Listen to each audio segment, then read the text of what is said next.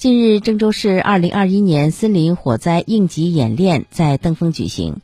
演练以登封市少林街道玉皇沟林区突发森林火情为蓝本，围绕森林火灾应急处置程序和扑火战法两个方面，